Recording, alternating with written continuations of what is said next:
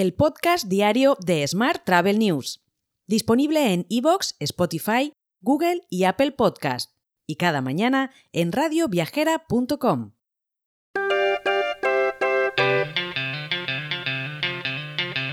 Saludos y bienvenidos, bienvenidas un día más al podcast de Smart Travel News. Vamos con la actualidad del día.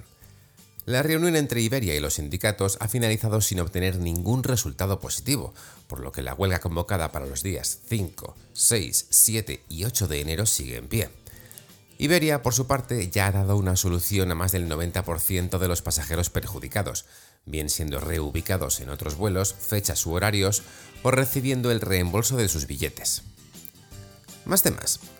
Europa Mundo, en colaboración con Travelance, ha inaugurado una iniciativa especial para la próxima Semana Santa, ofreciendo plazas charter a destinos internacionales como Japón desde varias ciudades españolas, como Bilbao, A Coruña, Sevilla, Vitoria o Alicante.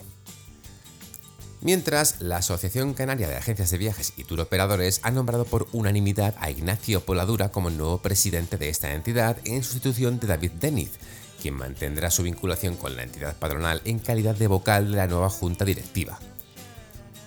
Por su parte, la Comunidad de Madrid ha anunciado que ha superado los 7 millones de turistas internacionales en 2023. La cifra se ha conocido tras hacerse públicos datos oficiales de Frontour y Egatur correspondientes al mes de noviembre. Además, respecto al gasto turístico, en noviembre se ha llegado a los mil millones de euros, lo que se traduce en un 29,2% más que el mismo mes del año pasado.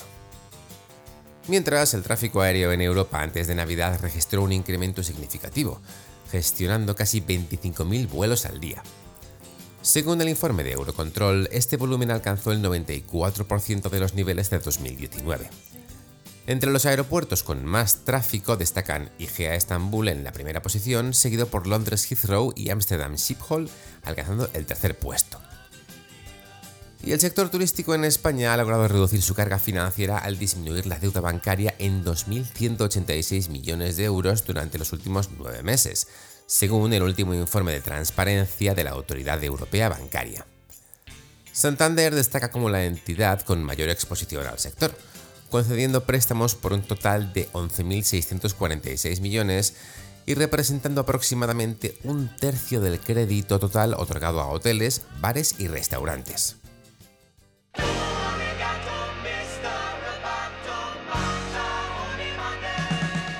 En tecnología te cuento que las compañías Uber y Rappi están posicionándose estratégicamente en el ámbito de los viajes y comparten ambiciones de convertirse en superaplicaciones.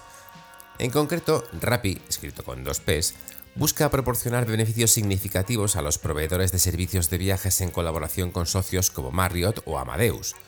Por su parte, Uber está explorando en Reino Unido la inclusión de contenido de viajes como reservas de trenes, autobuses y vuelos. Mientras, ConexPay, una empresa de tecnología de pagos fundada en 2017, ha sido reconocida como la ganadora del premio Travel Innovation durante la competición que tuvo lugar en la conferencia Focusrite 2023.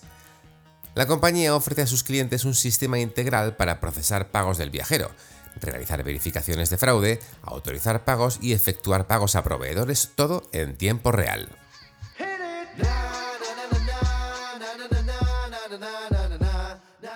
Vamos con la actualidad internacional. Túnez se ha consolidado como un competidor sólido para España en el mercado alemán. El país ha experimentado un notable aumento en la demanda, superando datos de 2022 y destaca especialmente el segmento del turismo familiar, que ha mostrado un claro interés por este destino magrebí. Mientras, el emisor alemán DRV ha presentado por primera vez sus previsiones anuales, anticipando un crecimiento para el año 2024, especialmente en el segmento de viajes de larga distancia. En concreto, se proyecta un aumento del 18% en las ventas durante el semestre de viajes de verano.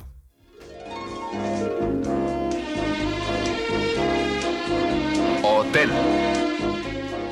Y terminamos con la actualidad hotelera. Las principales cadenas hoteleras en España, como Meliá, Barceló, NH, Río o Iberostar, anticipan un 2024 más prometedor en comparación con 2023 gracias a la robustez de la demanda. En este contexto, las previsiones que maneja el Ministerio de Industria y Turismo apuntan a que se podría llegar a los 85 millones de viajeros, y a los 105.000 millones de euros de gasto, lo que supondría rebasar los máximos históricos alcanzados en 2019. Por último te cuento que el SH Colón Valencia abrirá sus puertas el próximo 8 de enero, dando así inicio al plan de expansión de la cadena SH Hoteles para el presente ejercicio. Esta apertura eleva a 5 el número de hoteles de la cadena en la ciudad y se espera en la inauguración de cuatro establecimientos más durante el próximo año. Te dejo con esta noticia. Volvemos el lunes, por supuesto, con más actualidad turística. Hasta entonces, muy feliz viernes y feliz fin de semana de Reyes. Si quieres apoyar este podcast, déjanos tus valoraciones y comentarios en Spotify, Evox o Apple Podcast. Recuerda que puedes suscribirte a nuestra newsletter diaria entrando en smarttravel.news en la sección Suscríbete. Gracias por escucharnos.